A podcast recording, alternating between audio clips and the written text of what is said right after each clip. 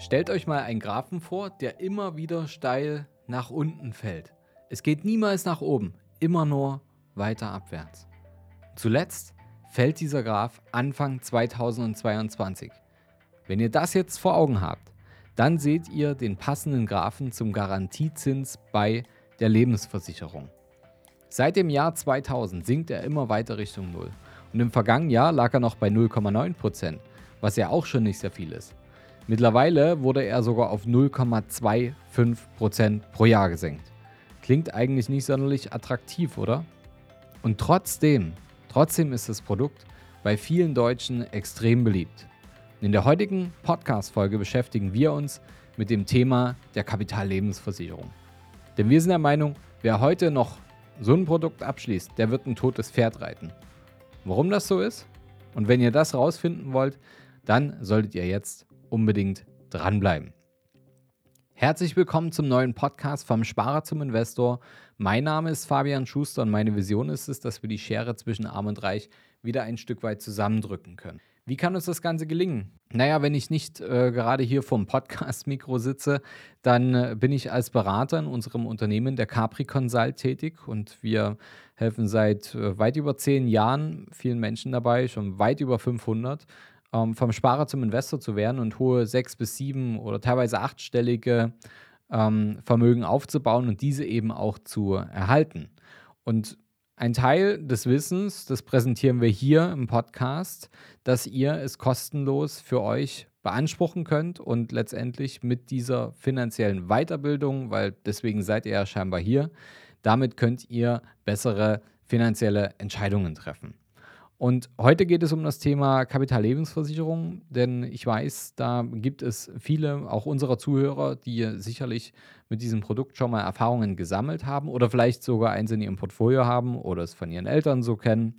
Und deswegen ist es auch relevant, darüber zu sprechen und wir starten jetzt in das Thema herein. Kapitallebensversicherungen waren ja eine lange Zeit eine beliebte Form der Altersvorsorge, da sie den Versicherungsschutz für Hinterbliebene mit den Einzahlungen für die Altersvorsorge einfach kombiniert hat. Und das klingt auf dem Papier erstmal super, so gut sogar, dass der aktuelle Bestand an Lebensversicherungsverträgen bei 82 Millionen Stück liegt. 82 Millionen Stück in Deutschland. Laut Statista besitzen mehr als ein Viertel der Bundesbürger einen Renten- oder Kapitallebensversicherungsvertrag. Also, das müsst ihr euch mal vorstellen. Da, da sind ja, ähm, wenn man jetzt noch die Kinder abzieht, also da, da, müssen ja teilweise vier, fünf Verträge oder drei Verträge in einem Portfolio bei einem Menschen sein. Also, das ist unfassbar, wie viele es davon gibt. Das muss doch super attraktiv sein oder es müssen super viele Menschen wegschauen. Naja, die Popularität der Kapitallebensversicherung liegt neben dem genannten oder neben der genannten Multifunktion des Produktes, aber auch historisch gesehen an dem Garantiezins. Der Garantiezins wird jeden, der einen Vertrag abschließt, für die gesamte Laufzeit auf die Sparbeträge zugesichert. Was bedeutet das jetzt? Ich versuche euch das mal zu verbildlichen. Wenn dieses Glas, also alle YouTube-Zuschauer sehen jetzt ein volles Glas Wasser, wenn dieses Glas eure Einzahlungen sind, dann ist es wie folgt. Zuerst werden die Vertriebs- und Verwaltungskosten über einen bestimmten Zeitraum abgezogen. So, die schütten wir jetzt mal rüber. Und das ist jetzt der Sparbetrag. Denn es wurde noch neben den Vertriebs- und Verwaltungskosten, wurde jetzt noch ein Stück weiter abgezogen. Und zwar, das sind dann die Risikokosten, die also optional sind. Also für Garantien, die ihr vielleicht haben wollt, dass ihr euer Geld wieder rausbekommen wollt und nicht mehr und nicht weniger aber vielleicht auch noch weitere Produkte wie ähm, Hinterbliebenenversicherung, Berufsunfähigkeit und, und, und. Und jetzt bleibt hier noch was übrig und das ist sozusagen der Sparbetrag. Das ist das, was also übrig bleibt. Und auf diesen Betrag, für alle Podcast-Zuhörer, hier ist jetzt, keine Ahnung, ähm, 60, 70 Prozent des Wassers noch drin. Ähm, darauf bekommt ihr den Garantiezins. Wenn ihr euch jetzt sagt, ey, das dauert ja ewig, bis ich durch einen Garantiezins also durch die Verzinsung dieses geringen Betrages im Verhältnis zu dem, was ich eigentlich eingezahlt habe, irgendwann mal in die Gewinnzone komme, dann ist es aus Investmentsicht nicht nur unheimlich unattraktiv, sondern, naja, hier bei mir auf dem Tisch auch noch eine Riesensauerei. Was bedeutet das Ganze? Zusammen mit der Überschussbeteiligung und dem Schlussüberschuss ergibt es dann die Gesamtverzinsung. Und damit kommen wir schon zum ersten Punkt, warum diese Form der Altersvorsorge ausgedient hat. 1994 hatte sich der Garantiezins zuletzt erhöht. Damals stieg er von 3,5% auf 4% und wer damals einen Vertrag abgeschlossen hat, der kann sich sozusagen unter den Lebensversicherten glücklich schätzen. Denn ab der Jahrtausendwende ging es für den Zinssatz nur noch abwärts. Vor zehn Jahren hatte er sich mit 1,75% fast halbiert, was allerdings ein Traum wäre im Vergleich zu dem Wert, bei dem wir mittlerweile angekommen sind, nämlich 0,25% Das muss man sich mal auf der Zunge zergehen lassen. Der heutige Zinssatz liegt bei einem Viertel von einem Prozent. Doch dem nicht genug. Zusätzlich zu dieser mageren Rendite haben mittlerweile sogar einige Anbieter die 100% Beitragsgarantie abgeschafft. Damit ist also dann nicht mal mehr sicher, dass man die volle Höhe seiner gezahlten Beiträge auch erhält. Die Rendite ist bei der Kapitallebensversicherung also, ja, sagen wir es, nicht gerade besonders üppig. Dafür aber die Kosten. Vertrieb, Abschluss oder Verwaltung lassen sich hier teuer bezahlen. Und die Kosten sind dabei nicht auf die Gesamtlaufzeit verteilt und gestreckt, sondern werden von den meisten Fällen direkt zu Beginn der Vertragslaufzeit abgezogen. Warum ist das so? Das ist zumindest, naja, aus unternehmerischer Sicht ganz clever gemacht, denn der Grund hierfür liegt direkt mit dem nächsten Minuspunkt ähm, Hand in Hand, nämlich der fehlenden Flexibilität. Das Stichwort Vertragslaufzeit ist ja gerade schon gefallen, die mit durchschnittlichen 30 Jahren sehr, sehr lang ist. Für viele ist es einfach ein zu langer Zeitraum und das kann ich vollkommen verstehen. Denn die meisten Kapitallebensversicherungen werden vorzeitig gekündigt und das dann auch mit großen Verlusten. Und zwar, weil die Kosten ja nicht auf die Gesamtlaufzeit verteilt waren, sondern bereits am Anfang für die Gesamtdauer verrechnet wurden.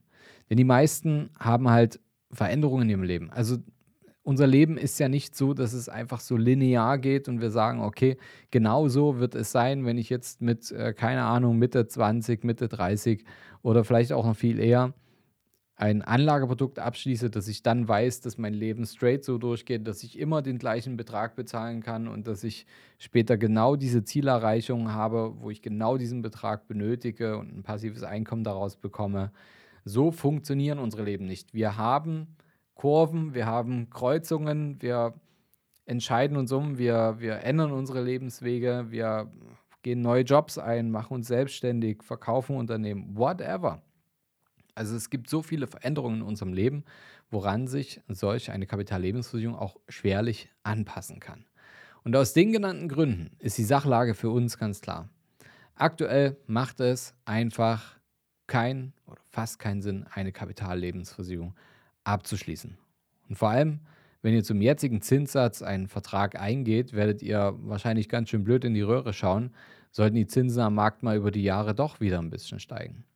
Bis dahin gibt es einfach bessere Alternativen, um fürs Alter vorzusorgen. Ihr könnt deutlich mehr Rendite erwirtschaften bei ebenso geringem Risiko. Ihr müsst es einfach nur verstehen. Und das ist, denke ich, auch das Essentielle am gesamten Investmentthema. Es gibt ja ein Zitat von Warren Buffett, Risiko entsteht dann, wenn du nicht weißt, was du tust. Und das kann ich nur unterstreichen. Und Wer investieren möchte, der muss es nicht hauptberuflich machen, sondern man kann auch neben seinem Beruf, und so ist es nun mal, wir haben alle unseren Beruf, um damit Geld zu verdienen, wir machen Karriere und äh, der Preis dafür ist eben auch, ähm, dass man seine Zeit dagegen eintauscht und dafür eben Geld bekommt. Und wenn wir dieses Geld dann effektiv einsetzen, je effektiver es ist, umso einfacher wird es uns fallen, später einen entspannten Ruhestand einzugehen oder ein ein Sabbatjahr zu machen oder whatever. Was sind eure Ziele? Ja, also ich kenne eure Ziele nicht. Das ist ja auch keine Anlageberatung, die ich hier im Podcast durchführe. Aber wenn ihr jetzt so eine ähm, Lebensversicherung oder Rentenversicherung bei euch im Portfolio habt und drüber nachdenkt, Mensch, funktioniert das eigentlich noch jetzt, wo Fabian mich darauf aufmerksam gemacht hat, dann stellt die ganze Sache mal auf den Prüfstand. Das Ganze könnt ihr zum Beispiel auch über eine honorarfreie Zweitmeinung über Capri Consult in Anspruch nehmen. Dann geht einfach auf unser Kontaktformular und fragt nach einem kostenfreien Erstgespräch und der honorarfreien Zweitmeinung. Und dann schauen wir einfach, wie und ob wir euch dabei helfen können, das Ganze zu bewerten und dabei eine Informationslage herzustellen, aus der ihr entscheiden könnt, mache ich jetzt damit weiter oder ziehe ich hier die Handbremse. Denn ähm, oftmals ist es einfach so, dass es ähm, wie als würde man im falschen Zug sitzen. Man hat zwar eine Fahrkarte gekauft und dafür Geld bezahlt, aber man sitzt im falschen Zug und fährt voll in die falsche Richtung. Und ähm, ich denke, das falsche Mindset wäre dabei zu sagen, ja, ich habe jetzt eine Fahrkarte gekauft, deswegen muss ich sitzen bleiben ähm, und fahre in mein Verderben sozusagen, sondern ja, dann auf Deutsch gesagt, scheiß drauf, dann aussteigen, neue Fahrkarte kaufen und dann aber den richtigen Weg wählen und einfach sein eigenes Glück und sein eigenes Ziel finden. Ich denke, das ist der sinnvollere Weg, als äh, immer nur wegzuschauen. Also schaut hin, kontrolliert nach, nehmt euch einen Berater, bewertet die Sache und erreicht eure finanziellen Ziele und nutzt die Alternativen, die es aktuell gibt. Wenn euch das Ganze interessiert, welche Alternativen es auch geben kann, dann stöbert auch mal unseren Podcast durch. Ihr habt hier über 170 Folgen, in denen ihr euch bedienen könnt. Und ähm, bleibt auf jeden Fall dran, abonniert den Kanal, denn nächste Woche gibt es wieder eine spannende neue Folge. Bis dahin, euer Fabian.